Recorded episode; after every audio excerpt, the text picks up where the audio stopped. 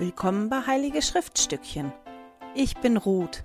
In diesem Podcast möchte ich mit dir meine Begeisterung für die Heiligen Schriften teilen. Hallo ihr Lieben, schön, dass ihr wieder mit dabei seid. Heute beschäftigen wir uns mit Lehr- und Bündnisse 125 bis 128. Und mir ist diese Woche aufgefallen, dass wir wirklich nur noch ein paar Kapitel haben. Mit den Kapiteln heute sind das, glaube ich, nur noch 14 Kapitel, mit denen wir uns beschäftigen, plus die zwei amtlichen Erklärungen, die kommen noch hinten drauf. Also wir gehen wirklich mit großen Schritten dem Ende entgegen. Und ich bin ja ganz erstaunt, was ich so mitgenommen habe über das Jahr. Und das ist auch meine erste Aufforderung, bevor wir einsteigen. Ihr könnt ja mal reflektieren, was sind die Dinge, die ihr gelernt habt dieses Jahr? Was sind die Dinge, die ihr mitnehmt ähm, aus dem Studium von Lehrer und Bündnisser. Was sind so Punkte, ja, die ihr beibehaltet, die wichtig waren für euch? Könnt ihr mal in die Kommentare schreiben. Würde mich interessieren, wenn ihr das teilen wollt. Ich finde, das ist ein spannendes Jahr gewesen und ich habe Dinge gelernt, von denen ich das vorher nicht gedacht hätte. Komme ich vielleicht am Ende vom Jahr dann nochmal drauf zurück. Genau, aber wir steigen jetzt direkt ein in ein bisschen Hintergrund zu den einzelnen Kapiteln ein Teil von den Kapiteln, also 125 und 126, sind ja ganz kurz. Die Heiligen, die mussten ja flüchten und die haben angefangen, sich anzusiedeln. Und zwar in Illinois und in Iowa. Und zwar in zwei Orten, die ähm, sich fast gegenüber gelegen haben am Mississippi. Die gehörten aber zu zwei unterschiedlichen Bundesstaaten. Und die fingen ja jetzt an, da Nauvoo aufzubauen. Und es ging halt jetzt wirklich darum, was ist mit den Heiligen, die sich auf der anderen Seite vom Mississippi sammeln im Iowa? Ist es okay, dass sie da bleiben oder sollten die auch über den Fluss kommen und sollten alle sich da sammeln? Und die Antwort dazu findet man in Lehre und Bündnisse 125. Und ein Vers, der ist da für mich besonders, muss ich einmal sortieren hier mit meinem Zeug, der ist für mich besonders herausgestochen. Den fand ich ganz toll und zwar ist das der Vers 2, den möchte ich gerne mal vorlesen. Wahrlich so spricht der Herr, ich sage euch, wenn diejenigen, die sich nach meinem Namen nennen und sich bestreben, meine Heilige zu sein, wenn sie meinen Willen tun und meine in Bezug auf sie gegebenen Gebote halten wollen, dann sollen sie sich an den Orten sammeln, die ich ihnen durch meinen Knecht Joseph bestimmen werde, und meine und meinen Namen Städte bauen, damit sie bereit seien für das, was die Zukunft bringen wird. In Vers 3 lesen wir dann, dass das in Ordnung ist, dass die da drüben sind und dass sie eine Stadt bauen sollen und dass sie die Stadt Zarahemla nennen sollen. Die heißt heute nicht mehr Zarahemla, aber damals hieß die halt Zarahemla. Und mir sind in dem Vers 2, den ich gerade vorgelesen habe, zwei Sachen aufgefallen. Das erste ist direkt relativ am Anfang. Wenn diejenigen, die sich nach meinem Namen nennen und sich bestreben, meine Heiligen zu sein. Und das fand ich total toll, ähm, weil da halt drin steht, also diejenigen, die sich nach meinem, die meinen Namen tragen, die sich nach meinem Namen nennen und bestrebt sind, meine Heiligen zu sein. Der Herr sagt da nicht, die, die sich meinen Namen mit meinem Namen nennen und die Heilige sind, sondern diejenigen, die bestrebt sind, Heilige zu sein. Und ich finde, das ist eine ganz, ganz tolle Erinnerung daran, dass es nicht um Perfektion geht, sondern darum, ja, was wir wollen, wozu wir bestrebt sind, was wir bestrebt sind zu tun. Weil wenn mich jemand fragen würde, ähm, und die Diskussion habe ich schon gehabt im Zusammenhang mit dem Namen unserer Kirche, Kirche Jesu Christi, der Heiligen der letzten Tage dass ich wirklich schon gefragt bin, ja, aber ihr seid doch alle gar nicht heilig oder was hat das Heilige zu bedeuten? Und ich finde den Vers da auch ganz toll zu, nämlich, dass es um die geht, die bestrebt sind, seine Heiligen zu sein. Also es geht wirklich darum, nicht schon perfekt zu sein oder nicht schon heiliger zu sein, sondern wirklich bestrebt zu sein, besser zu werden und mich zu bessern. Das war so das Erste, was mir aufgefallen ist. Und dann ein Satz oder den letzten Satz in dem Vers 2, damit sie bereit seien für das, was die Zukunft bringen wird. Und vorher in dem Satz steht ja, dass die Heiligen sich sammeln sollen an den Orten, die der Herr Joseph Smith zeigen wird. Und dass sie dort Städte bauen sollen und dass sie dann bereit sein werden für das, was die Zukunft bringen wird. Und ich habe mich in dem Zug nochmal gefragt, okay, warum war das wichtig, dass die sich da wieder sammeln an einem Ort? Die haben sich ja in Missouri gesammelt und das hat Ärger gegeben, genau weil die sich gesammelt haben, weil das so eine Menge gewesen ist. Ich meine natürlich noch wegen anderer Dinge, aber weil da auf einmal dieser Pulk an Leute war, die, die ihren Glauben anders ausgelebt haben als die Menschen, die, die das, ja, die Menschen, die da gelebt haben, das kannten, die eine eingeschworene Gemeinschaft gewesen sind. Und das hat ja unter anderem zu dem Ärger geführt. Da hätte man ja da auch meinen können, wäre es nicht besser, wir sammeln uns nicht wieder alle an einem Ort, sondern an verschiedenen anderen Orten, damit es genau diesen Ärger nicht mehr gibt. Und das sind jetzt nur wirklich nur meine Gedanken, die ich dazu hatte. Aber den ersten Gedanken, den ich hatte, war, ja, ich glaube, dass das aber da auch extrem wichtig war, dass die sich gesammelt haben an einem Ort, weil manche Dinge gemeinsam einfacher sind als alleine. Eben weil die das anders gelebt haben und weil die Kirche ja noch im Aufbau gewesen ist und so viele Dinge neu dazugekommen sind, dass das wirklich ja einfacher war, ja, das zu leben und das zu lernen in der Gemeinschaft. Und ich finde, das stimmt für uns heute auch noch.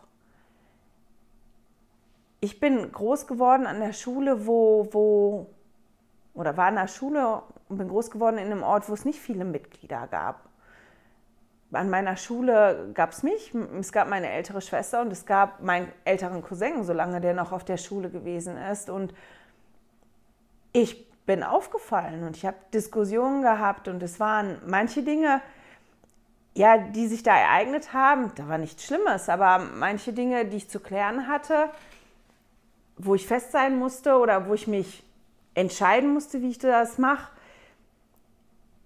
das hätte ich nicht gehabt, wenn ich groß geworden wäre oder nicht in der Form gehabt, wenn ich groß geworden wäre an einem Ort, wo es ganz viele von uns gegeben hätte, weil das dann natürlicher und einfacher gewesen wäre. Klar habe ich auch Sachen gelernt, die ich nicht gelernt hätte, wenn das anders gewesen wäre. Das ist ja immer so. Und deswegen ist es, glaube ich, auch heute noch für uns wichtig, dass wir wissen, wir sind nicht alleine, dass ich zur Kirche gehen kann oder dass ich einen Fall habe, dass ich mich besprechen kann, wenn ich Fragen habe, wenn Dinge sind und dass ich weiß, wo der Ort ist, wo andere sind, ja, die mit ähnlichen Schwierigkeiten zu kämpfen haben, die ein ähnliches Ziel haben wie ich und mit denen ich darüber sprechen kann, dass wir auch so gesammelt sind. Ich finde, das ist auch heute noch was, was echt wichtig für uns ist. Ich glaube, dass das auch wichtig war, weil die, dass die sich da gesammelt haben, weil dort der Tempel gebaut worden ist und sie dort die Segnung für die Ewigkeit empfangen konnten.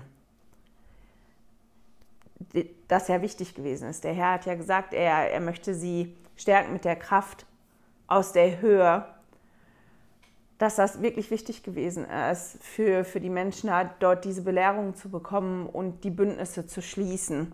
Und der Tempel war nun mal da. Und es war natürlich einfacher, jetzt, also ich bin heute schon wieder langsam im Denken, es tut mir so leid, das ist so schlimm die letzten Wochen. Ähm, ja, es ist einfacher. Das Reisen war nicht so einfach und die meisten von uns sind ja sehr gesegnet mit einem Tempel in der Nähe. Und wenn ein Tempel nicht in der Nähe ist, ist das viel, viel aufwendiger, dahin zu fahren und, und diese Bündnisse zu schließen und die Tempelarbeit zu machen. Und für die Mitglieder damals war das nicht anders. Es war natürlich auch einfacher, gemeinsam den Tempel zu bauen. Je mehr da waren, desto mehr konnten mithelfen, diesen Tempel zu bauen. Auch das ist einfacher gewesen. Und damit es halt auch Orte gab, wo die Heiligen, die aus England gekommen sind, die Apostel, einige Apostel sind ja nach England geschickt worden auf Mission und die Heiligen da sind ja auch aufgefordert worden, sich zu sammeln, wenn die in der Lage sind. Und da sind einige Heilige rübergekommen und das waren auch die ersten Sammelpunkte für die Heiligen aus England. Und der Satz ganz am Ende ist ja nicht nur, dass die sich sammeln sollen, sondern damit sie bereit sein für das, was die Zukunft bringen wird. Natürlich sind ganz bestimmt die Bündnisse wichtig gewesen, die, die sie im Tempel geschlossen haben, als der Tempel gebaut worden ist. Und die waren auch ganz bestimmt gestärkt, dadurch, dass die auf einem Haufen gewesen sind und, und ja, eine Gemeinschaft gewesen sind und man das Gemeinschaftsgefühl hatte und wusste, man ist da nicht alleine. Das hat ganz bestimmt auch vorbereitet auf das, was dann noch kommen sollte. Weil, und damit werden wir uns, glaube ich, noch beschäftigen, die mussten ja auch dann weg aus Nauvoo, aus Illinois, wegen bestimmten Ereignissen. Und Zarahemla, die andere Stadt, die die bauen wollten, war ja auf der anderen Seite des Flusses und die war in Iowa. Und da war dann ein Ort, weil als der Exodus dann angefangen hat, als sie wirklich dann alle Richtung Westen gezogen sind, war das auch so ein Ort, wo Häuser waren und wo die unterkommen konnten, wo, wenn man über den Fluss gesetzt ist, man so wie die letzte Station hatte, wo man sich vorbereiten konnte, um dann wirklich Richtung Westen zu ziehen. Beide Städte waren wirklich wichtig, um die Heiligen vorzubereiten, und zwar auf verschiedene Art und Weisen, geistig oder dann auch wirklich zeitlich. Bei dem Exodus die wurden wirklich vorbereitet auf das, was vor ihnen lag. Genauso wie das hier steht, damit sie bereit seien für das, was die Zukunft bringen wird. Und als ich da so drüber nachgedacht habe, und deswegen bin ich da hängen geblieben, habe ich gedacht, meine Güte, das zeigt wieder der, der Vater im Himmel, der Vorbereitungen trifft für seine Heiligen. Dass die, ja, dass da Orte sind, dass da Dinge sind, dass die Werkzeuge an die Hand bekommen, dass sie das bekommen, was sie brauchen. Vielleicht nicht unbedingt das, was sie gerne hätten, aber dass sie das an die Hand bekommen, was sie brauchten, um diese Dinge meistern zu können, die vor ihnen lagen. Und dass das ja heute nicht anders ist. Der Vater im Himmel gibt uns auch ganz, ganz viele Dinge an die Hand, die wir brauchen, um das zu meistern, was in unserer Zukunft liegt. Und oft ist das, dass wir einfach nur zugreifen müssen. Und das müssen wir halt auch lernen. ähm, Jetzt hüpfe ich mal weiter. Der Abschnitt 126, der ist ja relativ kurz. Das sind nur drei Verse. Und ich finde, um den richtig zu verstehen oder die Bedeutung zu verstehen, hilft das, wenn man sich ein bisschen beschäftigt mit dem Brigham Young und was der für Reisen gemacht hat und was der wirklich für Opfer gebracht hat. Und ich möchte nur ganz, ganz kurz darauf eingehen. Der ist ja als Apostel berufen worden und hat immer wieder kleine, kleine in Anführungsstrichen Missionen ähm, absolviert und ist gegangen. Und der ist dann berufen worden, nach England auf Mission zu gehen. Und der war zwei Jahre lang in England auf Mission. Ich mal gucken. Genau. Die sind. Ist ja jetzt egal, die Daten ich habe ein Zitat von dem und das fand ich ganz spannend, weil, weil Brigham Young ja auch berufen worden ist, auf Mission zu gehen in England und das ist ein, ein Satz, den er gesagt hat über seine Mission. Ich war aber entschlossen, nach England zu reisen oder bei dem Versuch zu sterben. Ich war fest entschlossen, das zu tun, was im Evangelium des Lebens und der Errettung von mir verlangt wurde. Sonst hätte ich bei dem Versuch sterben wollen. Also der war wirklich begeistert und er war wirklich bestrebt, die Dinge zu tun, die von ihm erwartet worden sind, die Dinge, die wichtig gewesen sind. Als Brigham Young aufgebrochen ist auf Mission nach England, war das so, dass er und seine Familie ja geflohen sind und wie die meisten anderen ganz, ganz wenig hatten, die angekommen sind in Nauvoo und in, in Iowa, in Zarahemla auf der anderen Seite, die hießen ja zu dem Zeitpunkt noch nicht so die Städte, aber die da angekommen sind. Und die Familie hatte noch kein richtiges Haus. Das war jetzt nicht so, dass ähm, Brigham Young gegangen ist und die Familie da gut versorgt gewesen ist. Da war das Haus und die waren alle fit und munter und der ist gegangen. Nee, die waren arm, die haben kein richtiges Haus gehabt, der konnte seine Familie ganz wenig Geld da lassen.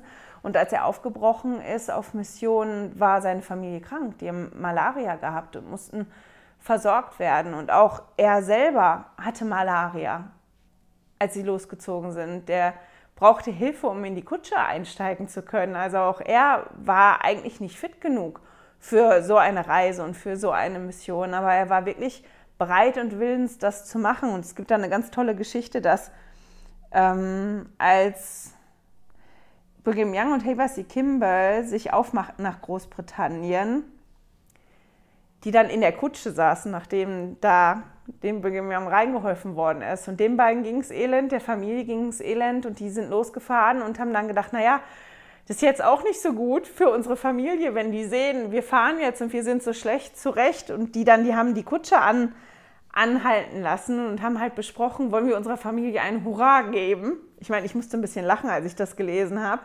Und die haben dann wirklich die Kutsche anhalten lassen, haben ähm, sich hingestellt, also sie standen auf, schwangen dreimal den Hut über den Kopf und riefen laut Hurra, Hurra, Hurra für Israel.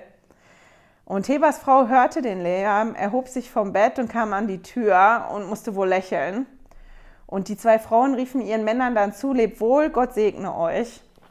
Und ich musste da wirklich drüber schmunzeln. Und die Zeit war für Brigham Young nicht ganz einfach auf der Mission. Das ist spannend, das nachzulesen. Die Zeit war aber auch für seine Familie zu Hause alles andere als einfach.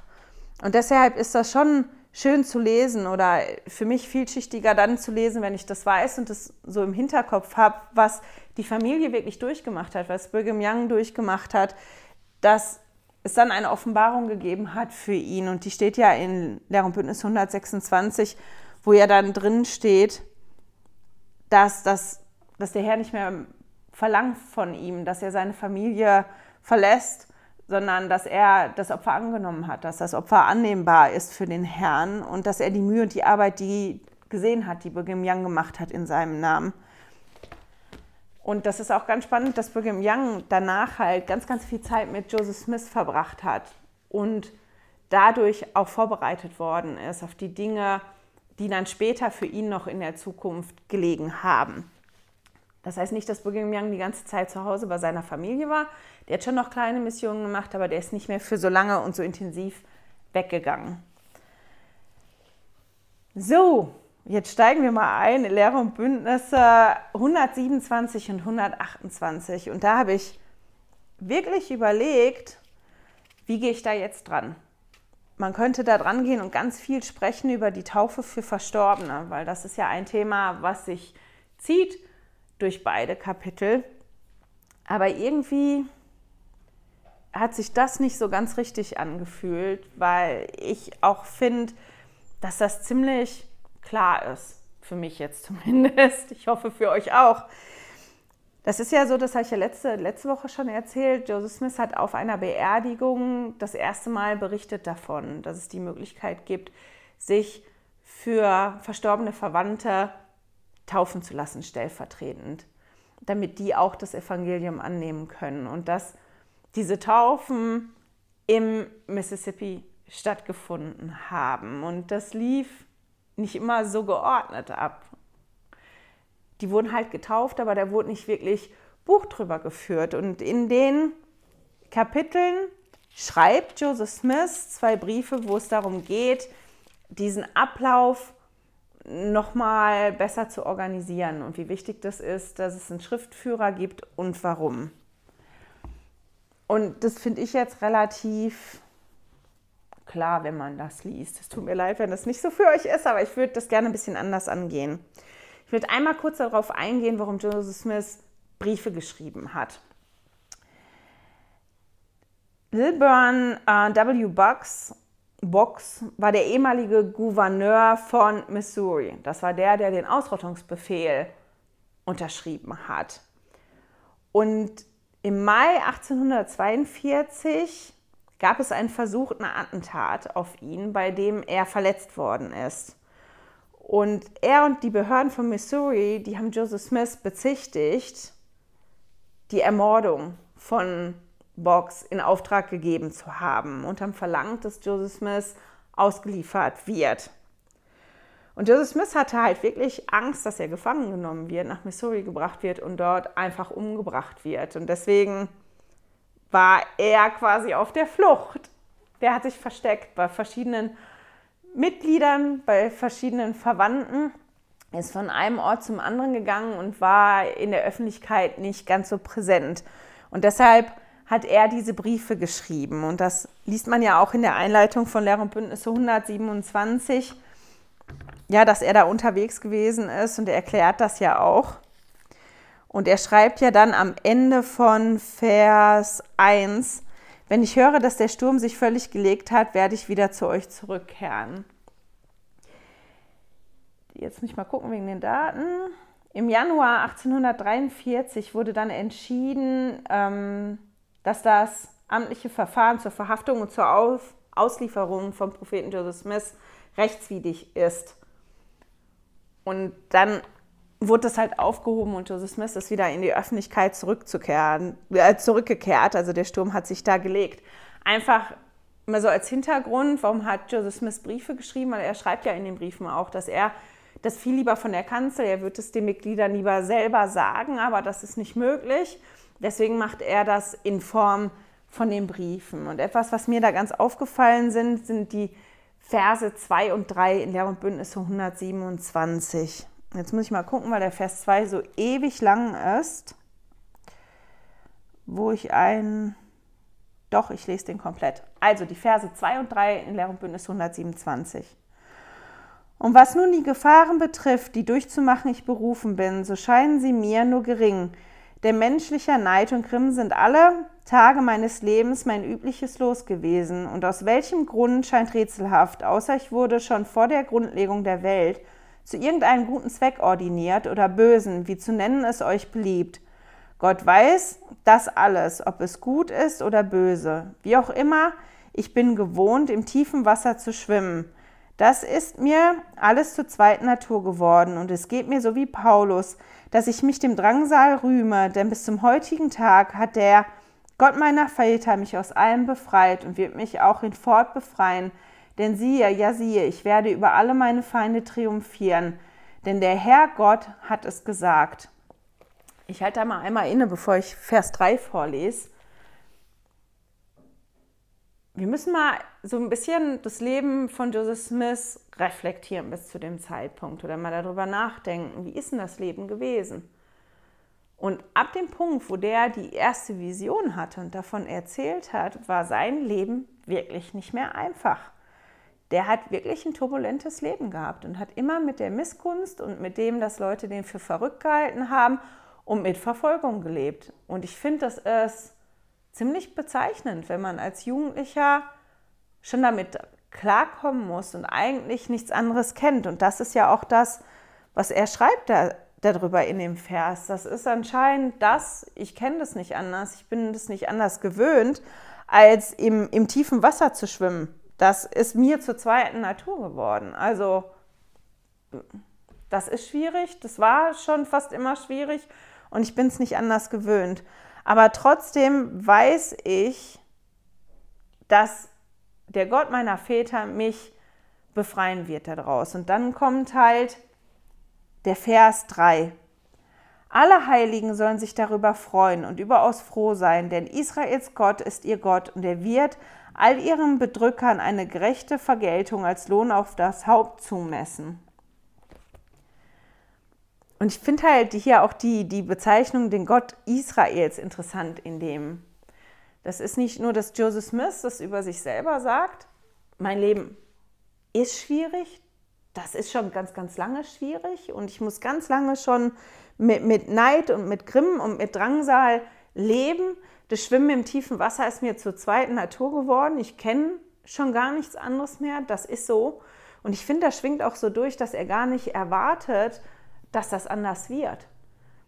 Und dass er nicht Energie und Zeit und Mühe darauf verschwendet, sich das zu wünschen, dass das anders wird, sondern sich lieber darauf konzentriert, was ist denn das Gute da drin? Das Gute da drin ist, dass ich weiß, also ich rede jetzt in der Ich-Form von Joseph Smith, dass ich weiß, der Herr holt mich da wieder raus. Und dass Joseph Smith ja dann schreibt auch, und das gilt nicht für mich, deswegen solltet ihr alle anderen auch, ihr solltet euch freuen, weil der Gott Israel ist euer Gott und der wird euch befreien.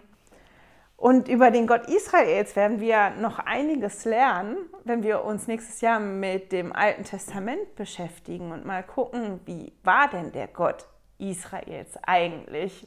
was hat er denn getan für das Volk Israel? Joseph Smith hat sich damit beschäftigt und hat das halt angeführt. Und das ist so, wie das, was er auch schon vorher sagt. Der Gott Israels hat sein Volk befreit, ganz oft aus schwierigen Situationen. Denken wir an die Gefangenschaft, wo die geführt worden sind und, und das Rote Meer geteilt worden ist und so weiter und so fort. Also in der Geschichte von, vom Volk Israel gibt es einige solche Situationen, wo die ihrem Gott, ihrem Herrn vertraut haben und dann wirklich aus schwierigen Situationen befreit worden sind. Und Joseph Smith hat in seinem turbulenten Leben wirklich Gott kennengelernt und hat Jesus kennengelernt und er hat gelernt, den beiden zu vertrauen und er hat gelernt, sich nicht Dinge zu wünschen, die wahrscheinlich nicht eintreten werden, sondern sich auf das zu konzentrieren, was ihn weiterbringt oder was ihn bestärkt, was ihn diese Schwierigkeiten durchstehen lässt. Und das ist dieses Vertrauen da rein. Ich weiß, der Vater im Himmel liebt mich. Ich weiß, der Vater im Himmel sorgt sich für mich, um, um mich. Und ich weiß, der wird mich so daraus befreien, dass ich die Dinge tun kann, die ich tun muss. Und das finde ich sehr, sehr beeindruckend. Das ist mir so aufgefallen, als ich diese zwei Verse gelesen habe. Ein anderer Vers, der mir aufgefallen ist, ist in Lehre und Bündnisse 128, Vers 1. Der schreibt er ja den zweiten Brief, der ist, meine ich, nun eine Woche nach dem ersten Brief. Und da geht er nochmal genauer darauf ein, wie das mit dem Zeugen, der anwesend sein soll bei der Taufe für Verstorbenen, wie das praktisch aussehen soll. Und dass es nicht nur einen für alle geben soll, sondern dass es da verschiedene geben soll. Und dann lesen wir, ach, ich lese den ganzen ersten Vers. Wie ich in meinem Brief, den ich euch vor meinem Weggang schrieb, erwähnte, dass ich euch von Zeit zu Zeit schreiben und euch durch Mitteilung über viele Themen machen würde, so nehme ich nun das Thema der Taufe für die Toten wieder auf. Denn dieses Thema scheint meine Gedanken zu beanspruchen und meine Gefühle am stärksten zu beeindrucken, seit ich von meinen Feinden verfolgt werde. Und den fand ich einfach spannend, weil ich finde, das gibt so einen kleinen Einblick in, wie das funktioniert oder wie das funktioniert hat mit den Offenbarungen für Joseph Smith, nämlich, dass das ja ein Prozess gewesen ist und dass als er da unterwegs gewesen ist und auf der Flucht gewesen ist und sich an verschiedenen Orten versteckt hat, dass das Thema, was ihn am meisten beschäftigt hat, die Taufe für Verstorbene gewesen ist. Und dass ihm dann da gekommen ist, wie soll das jetzt praktisch aussehen und wie soll das jetzt praktisch umgesetzt werden? Welche Vorgaben gibt es da vom Herrn? Und etwas, was dazu passt, genau auch zu dem Gedanken ist, ein, ein Satz, der in Lehr und Bündnis 128, Vers 19 steht. Und da steht ganz am Ende, wie der Tau des Karmel, so wird Gottes Erkenntnis auf sie herniederfallen. Also es geht vorher darum, ähm, wie vernehmen wir das Evangelium, das wir empfangen haben? Eine Stimme der Freude kommt. Es ist eine Stimme der Barmherzigkeit vom Himmel und eine Stimme der Wahrheit, eine frohe Nachricht für die Lebenden und die Toten. Und dann ganz am Ende halt dieses, wie der Tau, das Karmel, so wird die Gotteserkenntnis auf sie herniederfallen. Und wenn ich so Wörter lese, die ich nicht kenne, dann schlage ich meistens nach oder gucke, wo ich das finde. Und Karmel, Karmel, ich weiß nicht genau, wie man das betont, das ist auf jeden Fall ein Gebirge in Israel. Und wegen der Lage des Gebirges sammeln sich so da die Wolken vor, die bleiben wie hängen. Und am Kamelgebirge gibt es verhältnismäßig viele Regentage. Das sind über 200. Ich habe mal 210, ich habe auch 250 gelesen. Ich weiß das nicht genau, das sind verhältnismäßig viele Regentage. Und die Feuchtigkeit, also die Nebel sammeln sich da. Das ist halt einfach, weil das relativ am Mittelmeer liegt. Und das ist schon ganz spannend, weil durch diese Regentage ist dieses Kamelgebirge ganz grün. Also das hat eine üppige Vegetation. Das findet man auch mehrmals in der Bibel, dass das erwähnt wird und dass da auch immer steht, dass das ein besonderer Ort gewesen ist. Und, und durch diese Wetterbedingungen, dadurch, dass da mehr Feuchtigkeit ist, eine konstante Feuchtigkeit ist, wachsen halt da Dinge, die im Rest vom Land nicht wachsen können, weil die Wetterbedingungen da andere sind. Und ich finde das ganz spannend, dass das hier steht, wie der Tau des Kamel, so wird die Gotteserkenntnis auf sie herniederfallen. Weil das ja nicht so ist, dass es da in diesem Gebirge nur zweimal im Jahr ganz feste regnet.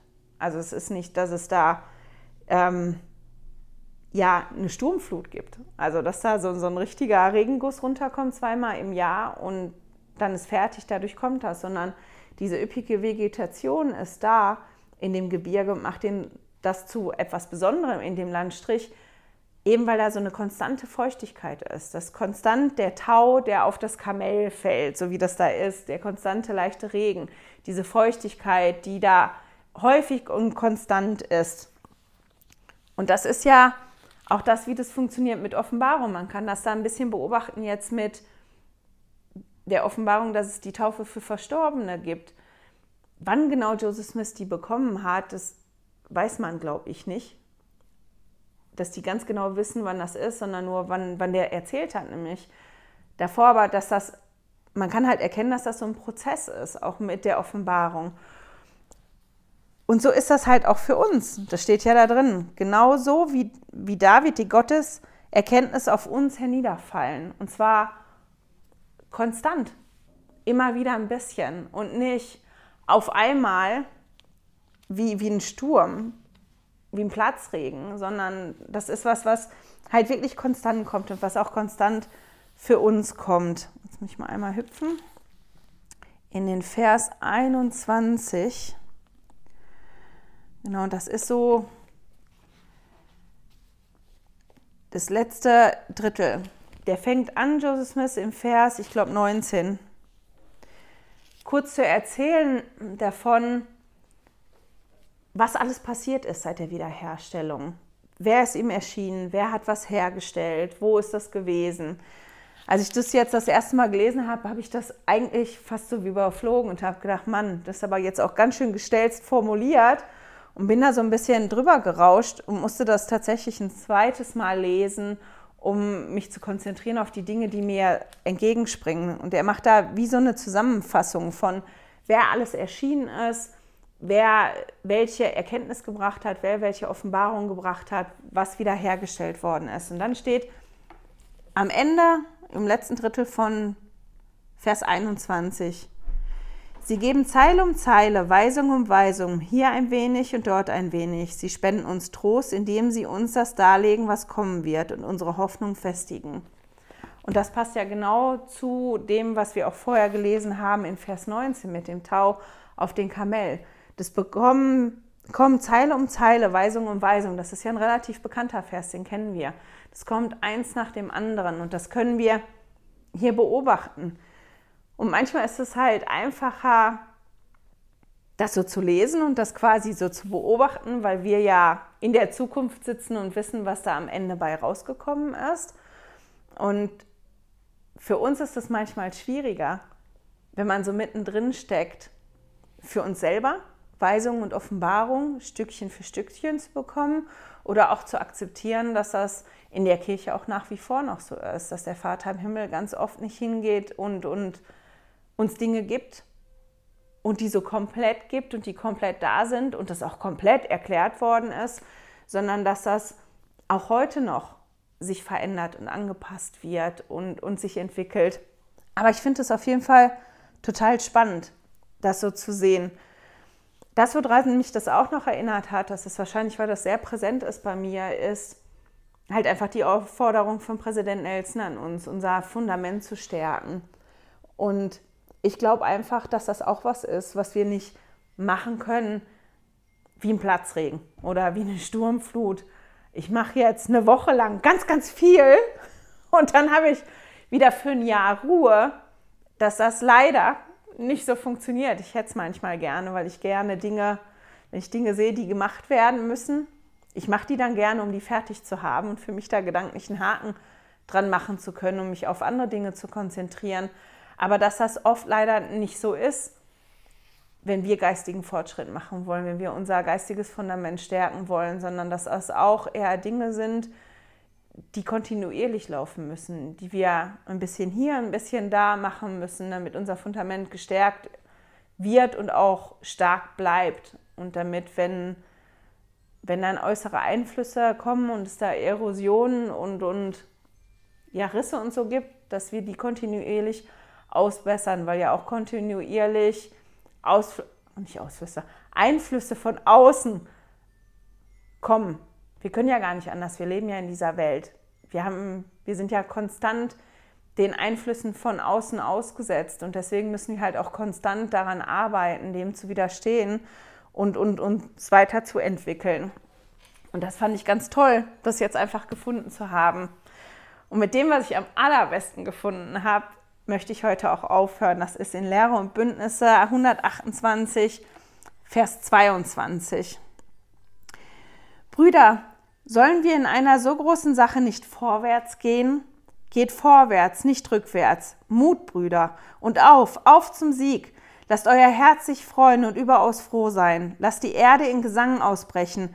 Lasst die Toten ewige Lobeshymnen auf den König Immanuel anstimmen der, noch ehe die Welt war, das verordnet hat, was uns befähigen würde, sie aus ihrem Gefängnis zu erlösen, denn die Gefangenen werden freigelassen werden. Meine, er bezieht sich hier auf, auf die Taufe für Verstorbenen und die Erlösung, dass die Erlösung halt für alle funktioniert, dass das ein Grund ist für äh, Grund der Freude ist für die Lebenden und für die Verstorbenen. Aber ich finde den ersten Teil so toll, Geht vorwärts, nicht rückwärts. Mut, Brüder, und auf zum Sieg. Lasst euer Herz sich freuen und überaus froh sein. Lasst die Erde in Gesang ausbrechen. Und ich finde, das ist was, was auch für uns total wichtig ist, uns darauf zu konzentrieren, vorwärts zu gehen und nicht rückwärts. Auch gerade wenn wir uns jetzt wirklich damit auseinandersetzen, wo sind denn die Risse in meinem geistigen Fundament? Wo ist das, ja, was nicht gut ist. Mich nicht damit aufzuhalten, hätte ich das anders gemacht, dann wäre es nicht so weit gekommen. Wäre dies so und so gewesen, dann wäre das heute nicht so, weil das ist dieses wie rückwärts gehen und mich selber aufzuhalten und mich selber klein zu machen, sondern es ist besser, mich darauf zu konzentrieren, vorwärts zu gehen und nicht rückwärts zu gehen und dabei Mut zu haben. Brauchen wir nicht alle Mut? ich schon eine ganze Portion. Ich glaube, dass es immer wieder Situationen gibt, wo wir Mut haben müssen und Vertrauen darauf, dass wir siegen werden. Deswegen finde ich das so toll. Mutbrüder, ich meine, man kann auch vorlesen, Mutschwestern, Mutgeschwister und auf, auf zum Sieg. Dieses Auf, auf zum Sieg. Hab Vertrauen darauf, dass das klappt. Hab Vertrauen darauf, dass du siegen kannst. Weil warum sollte ich vorwärts gehen und irgendwas machen, wenn ich meine, das hat so und so keinen Sinn? Das funktioniert nicht und ich kann das nicht, weil dann stagniere ich ja. Und deswegen, ich finde diesen Vers total toll. Ich glaube, das wird mein neues Motto, ich habe keine Ahnung. Aber diese Kombination von geht vorwärts und nicht rückwärts, Mutbrüder und auf, auf zum Sieg. Und ich finde die Aufforderung total toll. Und deswegen möchte ich euch genau mit der Aufforderung dann auch in die nächste Woche schicken. Weil wir brauchen das. Wir brauchen Mut und wir brauchen auch Zuversicht. Weil dieser Mut und diese Zuversicht uns wirklich tragen können. Vertrauen, Mut und Zuversicht, die können uns tragen durch so viele Dinge. Weil wenn ich schon erwarte, dass das nicht funktioniert und dass es nicht gut kommt, dann kommt das vielleicht auch nicht gut. Ich habe eine ähm, eine Freundin getroffen, habe mich unterhalten über eine bestimmte Situation und habe halt dann auch gesagt, naja, wenn es nichts wird, dann machen wir das so und so. Und sie hat dann zu mir gesagt, ja, aber warum gehst du davon aus, dass es nichts wird? Das ist wie, als wenn du das beim Universum, ich meine, die ist halt nicht gläubig, die hat halt dann gesagt, die ist eher so spirituell und die hat halt gesagt, ja, man bekommt aber oft auch die Dinge vom Universum, die man bestellt. Und wenn du das quasi bestellst, dass das nicht funktioniert, dann funktioniert das auch nicht. Vertrau doch mal einfach darauf und hab den Mut zu sagen, doch, das klappt. Und nicht, naja, ich bereite mich und meine anderen schon mal darauf vor, was machen wir, wenn das nicht funktioniert, sondern geh doch erstmal mit dem Gedanken, doch, ich möchte, dass das klappt und ich gehe dem jetzt positiv entgegen. Und als ich das gelesen habe, musste ich so daran denken. Und genau mit diesen Gedanken oder mit dieser Aufforderung schicke ich euch in die nächste Woche. Geht vorwärts und nicht rückwärts. Mut, Geschwister. Und auf, auf zum Sieg. Lasst euer Herz sich freuen und überaus froh sein. Ich hoffe, wir hören und sehen uns nächste Woche wieder. Tschüss! Hey, danke fürs Zuhören. Dieser Podcast ist die Audiospur von meinem YouTube-Video. Wenn du mich also nicht nur hören, sondern auch sehen möchtest, findest du mich auf YouTube unter Heilige Schriftstückchen. Melde dich auf www.heiligeschriftstückchen.ch für meinen Newsletter an und erhalte Zitate und Links passend zu jeder Episode. Außerdem findest du mich auf Facebook und Instagram, auch unter Heilige Schriftstückchen. Auf Instagram allerdings mit UE statt mit Ü.